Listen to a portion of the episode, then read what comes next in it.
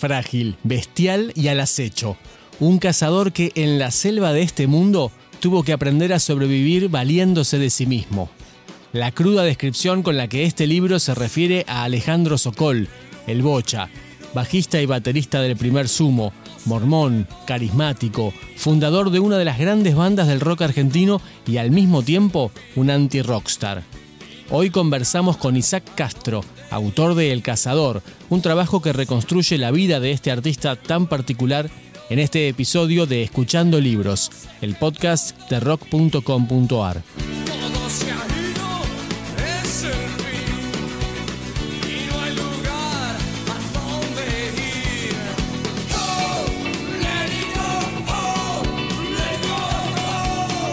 Primero que todo, muchísimas gracias por, por este ratito. Y te propongo empezar por, por como empezamos siempre, que es una pregunta muy simple. Y en este caso es, ¿por qué Sokol? Bueno, por varias cosas. En primer lugar, porque es un músico que, que admiré siempre, que tiene que ver con mi formación musical rockera. Este, Las Pelotas fue tal vez la primera banda que significó algo por encima de la media para mí me acompañó toda mi adolescencia, allá a los 90. Fue de los primeros grupos que empecé a seguir y que su mensaje caló hondo en, mis ideas y en mi manera de mirar las cosas. Eso por un lado. Y por otro lado, bueno, está toda mi, actividad profesional que, está ligada a la escritura.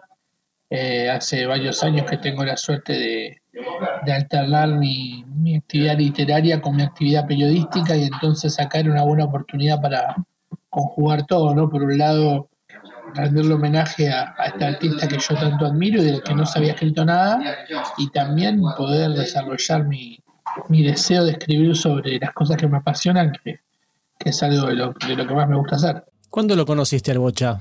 ¿Te, acordás las circunstancias cuando entraste en contacto con él? Sí, la primera vez que conversé con él y que lo pude ver cara a cara fue una noche de, junio del 2001 en el boliche El Dorado. Eh, él ya había comenzado fuertemente en 2001 a, a actuar de manera solista, con siempre bandas ensambladas que convocaba para esas ocasiones. Y en este caso iba a actuar ahí en El Dorado, un boliche que tuvo mucha actividad a principios de los 2000 porque ahí eh, actuaban algunos de los grupos de, de, y ska que después se hicieron fuertes, como Dancing Mood, como Mimi Maura, los Cafres actuaban mucho ahí. Y él actuó justamente con una banda de reggae llamada Cabeza de Cholo, una banda de Urling, una banda que yo iba a ver mucho también. Y bueno, él fue ahí y me acuerdo que me impresionó porque yo estaba viendo a la primera banda, ¿no? Que era Cabeza de Chola, que era la banda telonera, y él estaba entre la gente ahí tomando una cerveza como cualquiera del público. Y si bien yo era de Urban y yo ya hacía varios años que, seguía las pelotas, me, fue la primera vez que lo tuve ahí como al alcance de la mano, así que me acerqué y le hablé. Le dije alguna, alguna tontería seguramente, porque cuando uno se encuentra con un ídolo no es muy brillante. Y bueno, esa fue mi, primera vez con él. Después lo, lo, crucé varias veces más e incluso lo pude, lo pude ver y pude saludar poquitas semanas antes de que muera ahí en un...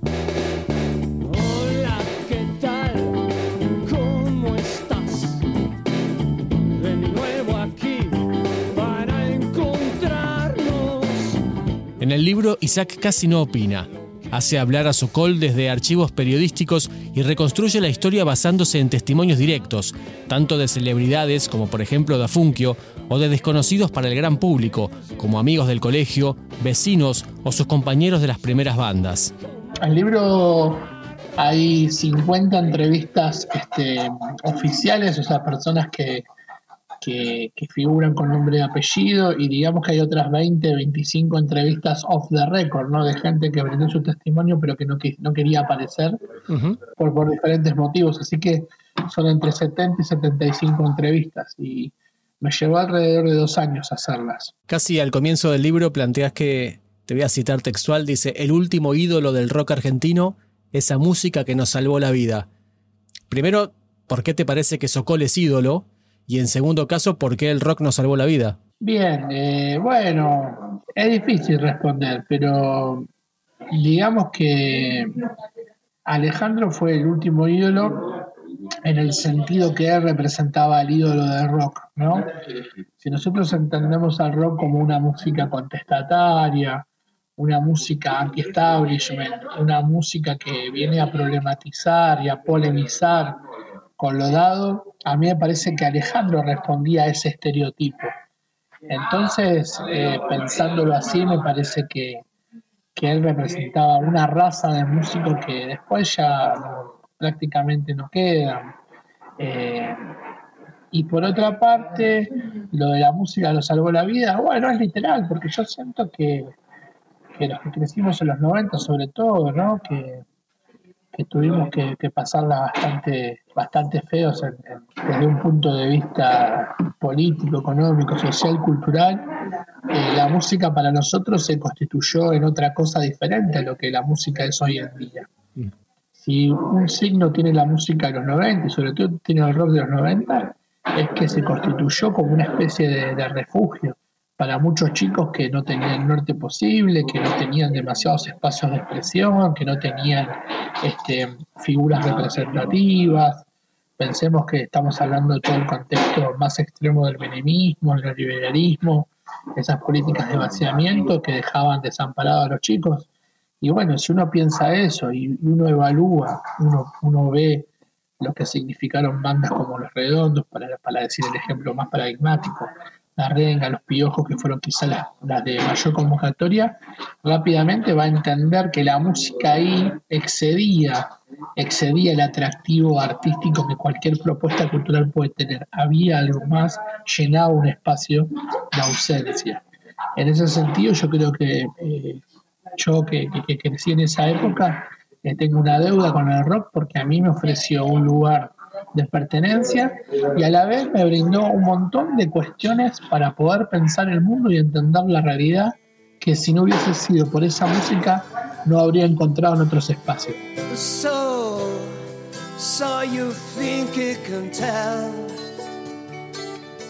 Heaven from hell, blue sky from pain, can you tell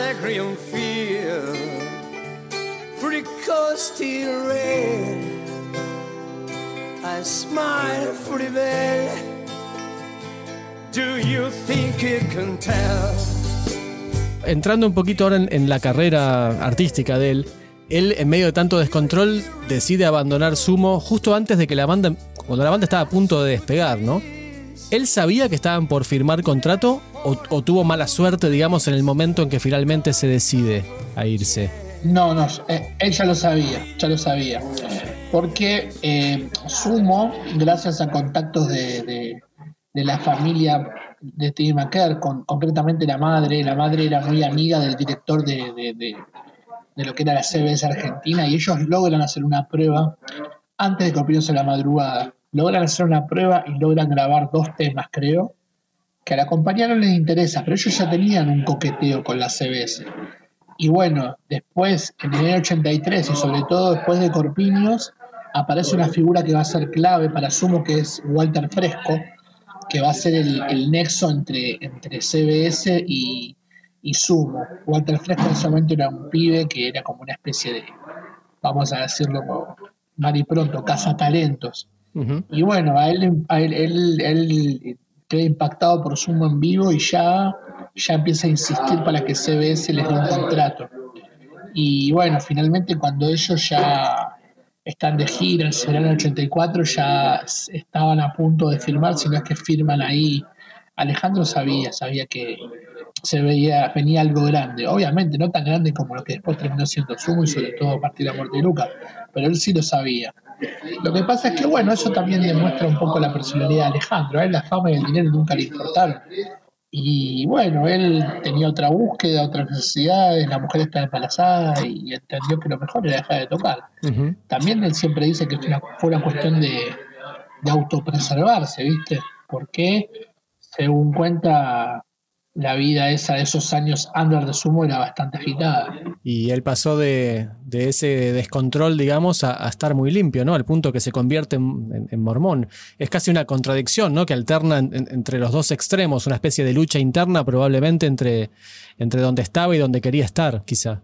Sí, eso es algo que señalan todos, ¿no? Que era una persona muy extremista, que no conocía grises y que se iba de una punta a la otra con mucha facilidad.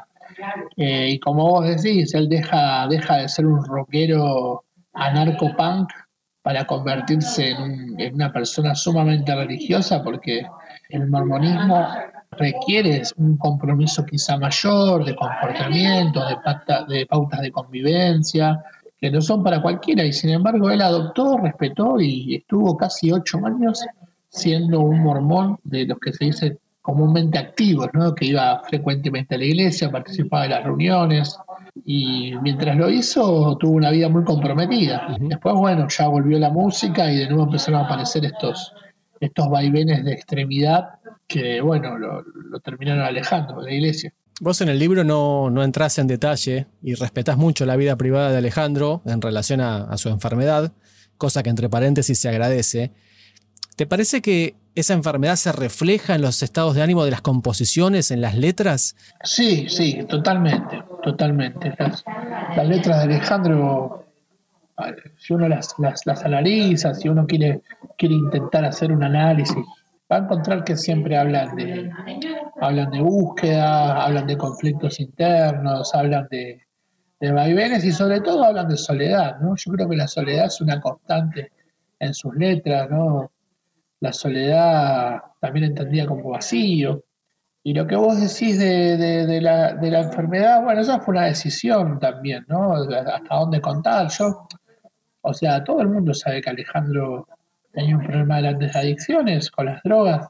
Y, la función mía no es contar eso, no, no, no era contar este, eh, los entretelones de eso, porque justamente una de las motivaciones principales narrativas tenían que ver con con plantear que Alejandro era idolatrado o, era importante para nosotros por lo que hacía arriba de un escenario, no, no por lo rockero que fuera debajo. Y en ese sentido me parecía que lo más justo era respetar eso y también de alguna manera cumplir con lo que él siempre pregonaba, ¿no? que era hablemos de lo que yo, yo transmito como cantante, ¿viste? ¿No? ¿Cuántas noches puedo salir?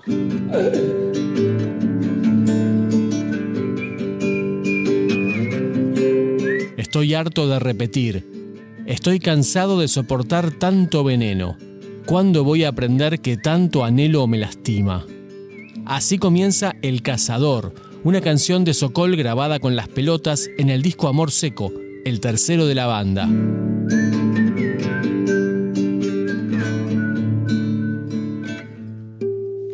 ¿Por qué lo definís como El Cazador? Mira, lo del cazador tiene dos, dos explicaciones. Por un lado, yo tenía muy en claro que, el nombre del libro iba a tener que ver con alguna de sus letras, sobre todo con alguna de sus letras que a mí me permitieran titular los capítulos, ¿no? Y cuando me puse a pensarlas y a leerlas, me di cuenta de que la letra del cazador era la más significativa o la que me permitía hacer un panorama de varios momentos de su vida, y de hecho así quedó, quedó en el libro final. Pero también escribiendo me di cuenta de que el concepto de cazador tenía que ver un poco con cierto espíritu que las pelotas tuvo muchos años de su carrera, ¿no? Esta cosa de salir y ver, ver cómo resistir, cómo sobrevivir y sobre todo ser recolectores, ¿no? Ser recolectores de aquello que podían encontrar este, en el mundo, ¿no? que yo pienso como selva, y, después también hay una dimensión de la palabra que tiene que ver con lo instintivo, con lo, con lo salvaje, ¿no? y Alejandro era eso, era eso, era instintivo, era salvaje, andaba a la intemperie, andaba en carne viva, andaba como, como, una, como si, si por momento estuviera desnudo, ¿no? Entonces me parecía que era era una palabra que, bueno, tanto como sustantivo como, como adjetivo, resultaban significativos para él. Y así que no tuve, no tuve otras opciones distintas y quedó ese. Si caminas y no llegas, igual sabes que yo te espero. Y si vuelves a despertar, vas a tener al sol de nuevo. Charlar con tantas personas del entorno de Alejandro le posibilitaron a Isaac tener anécdotas muy jugosas, algunas desconocidas, como por ejemplo cuando el Bocha le hizo probar Fernet nada menos que a Keith Richards, cuando los Stones tocaron en Argentina por primera vez. Mira, te voy a contar algo que me contaron cuando ya el libro quedó editado, que me, lo contó una, una chica que atendía un kiosco en un ¿viste? Me contó que una noche era la época de la época de esperando el milagro, ¿no? Las pelotas sonaban por todos lados. Y esta chica había ido a ver a las pelotas al Estadio Obras y ni bien terminó el show se volvió rápido porque entraba en el turno noche al kiosco donde trabajaba. Y dice que estaba en el kiosco y a las 3 de la mañana golpean el vidrio y era Socol, pidiéndole 25 centavos para hacer un llamado telefónico a Córdoba. Y ella atiende, ¿no? Y parece que Alejandro le pregunta, che, ¿sabes quién soy yo? Pero Alejandro no se lo pregunta en clave, viste, digo, sino como, che, ¿me ubicás a mí? Como te quiero pedir un favor, ¿no? Y ella le dice, sí, claro, te fui a ver hace un par de horas.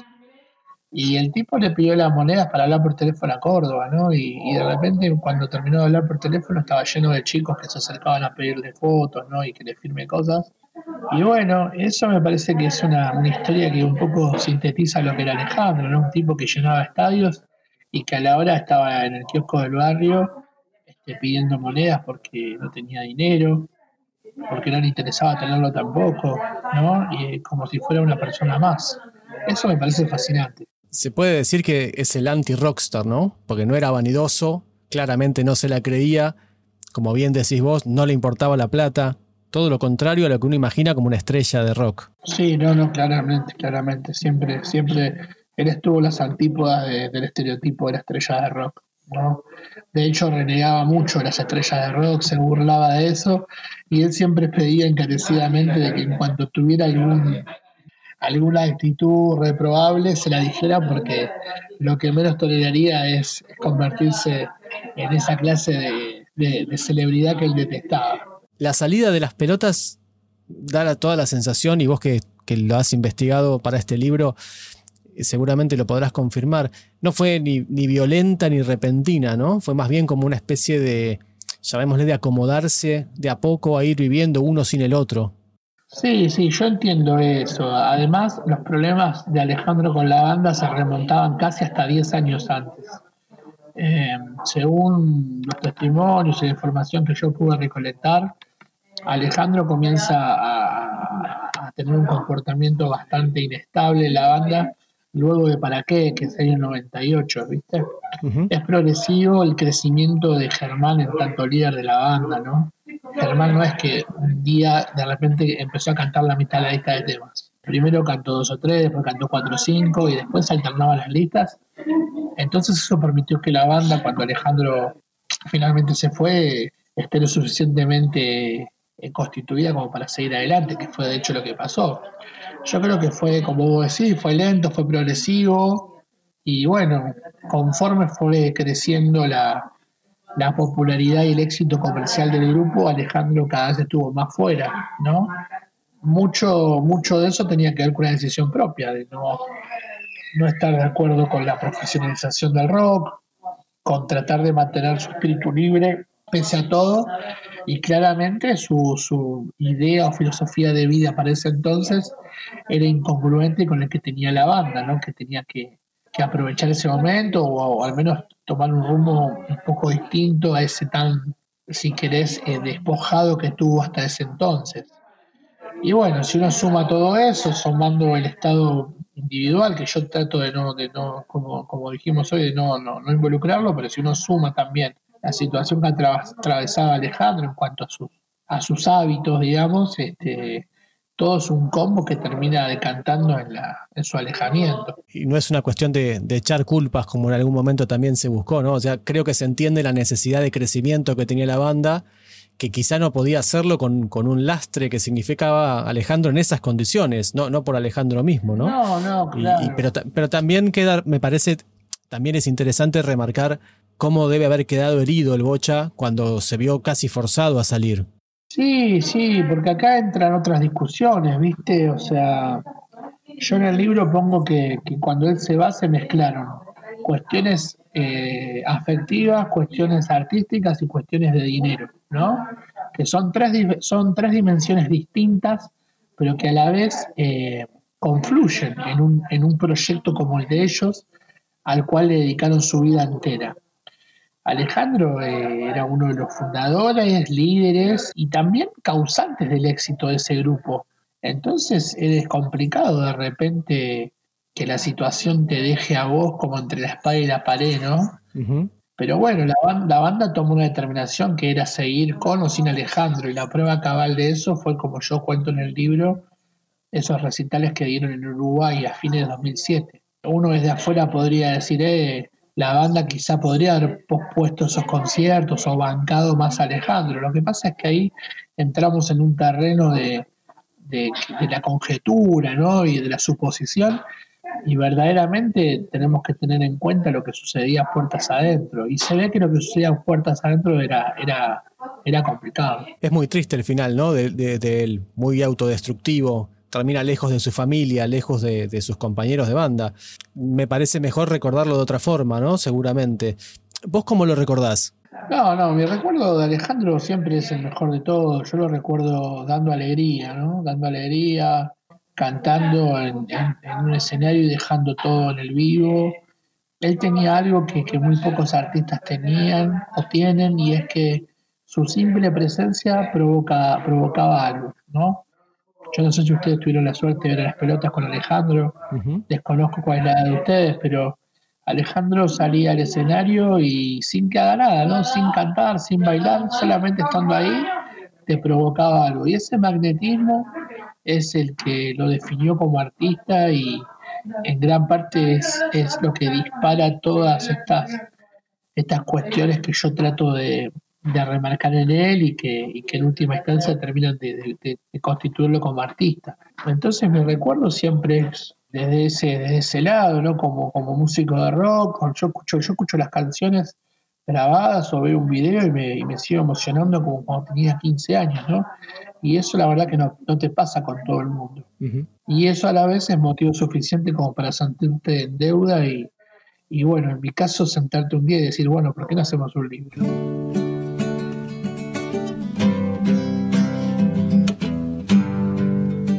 Es Escuchando Libros, el podcast de rock.com.ar. Puedes encontrarnos en Spotify, en Apple Podcast, en Google Podcast o en tu reproductor de podcast favorito. O si preferís, nos buscas en rock.com.ar barra podcast. Alejandro Sokol, El Cazador, de Isaac Castro, tiene 192 páginas y fue editado en 2020 por Sudestada. A Isaac lo podés encontrar en Instagram como arroba material y superfluo. Y para más info podés visitar www.libreriasudestada.com.ar. ¿Quién diría cómo hay que hacer? ¿Quién sabría qué va a suceder? Para el final, eh, la última. ¿Qué es lo que más te llamó la atención que descubriste de Sokol que no conocías antes de iniciar la investigación? Dos cosas. Por un lado, toda su etapa religiosa mormona, siempre la conocí de una manera muy superficial, porque, perdón si, si suena demasiado autorreferencial o jactancioso, pero la verdad es que hasta este libro, si vos buscás, incluso leyendo la, bibliografía de Sumo, no hay muchos datos de Alejandro fuera de la música. Y bueno, reconstruir esos ocho, esos, esos seis, ocho años que pasan desde que deja Sumo, hasta que empieza con las pelotas, la verdad es que me dieron un montón de información que yo desconocía y que me terminaron de sorprender. Por ejemplo, los trabajos que tuvo, cómo era su vida entonces, qué pasó con esa banda que él formó y que duró un año, pero que sin embargo sonaba muy bien y dicen que era increíble, llamada Sokol. Entonces esa parte a mí me, entusiasmó muchísimo y me costó mucho hacer. Eh, y después también lo que me llamó la atención es el nivel de afecto de, de los músicos, ¿no? de músicos de las principales bandas de rock nacional o de las bandas de aquella época. En el libro yo pongo algunos testimonios como Tete de la Renga, Pablo Guerra de los Caballeros, Piti La Franela, pero también hablé con otros músicos que por ahí por una cuestión de edición no, no volqué en el texto y, era increíble las palabras elogiosas de amor que tenían este, para Alejandro, todos, todos se sentían amigos de él, ¿no? Y es, es curioso, que una persona pueda provocar eso. Porque con cualquiera que vos hablabas, no te hablaba del cariño de conocer a alguien, sino de que se habían sentido interpelados por la aparición de él en sus vidas. Y bueno, eso marca un poco la clase de persona que era, más allá de, de ese lado oscuro que mencionamos. Isaac, mil gracias. Ha sido un placer charlar con vos la verdad que era necesario darle una mirada, ¿no? A un personaje así que había quedado afuera de, no sé si abandonado, pero al menos postergado al menos. Sí, sí, yo creo que, que, había quedado ahí, viste, como en un segundo plano y bueno, lo que más me gustaría a mí que pase con, con este libro es que despierte la curiosidad y que ojalá de, sea el puntapié para que aparezcan otros libros sobre él, que creo que tiene material como para que aparezcan.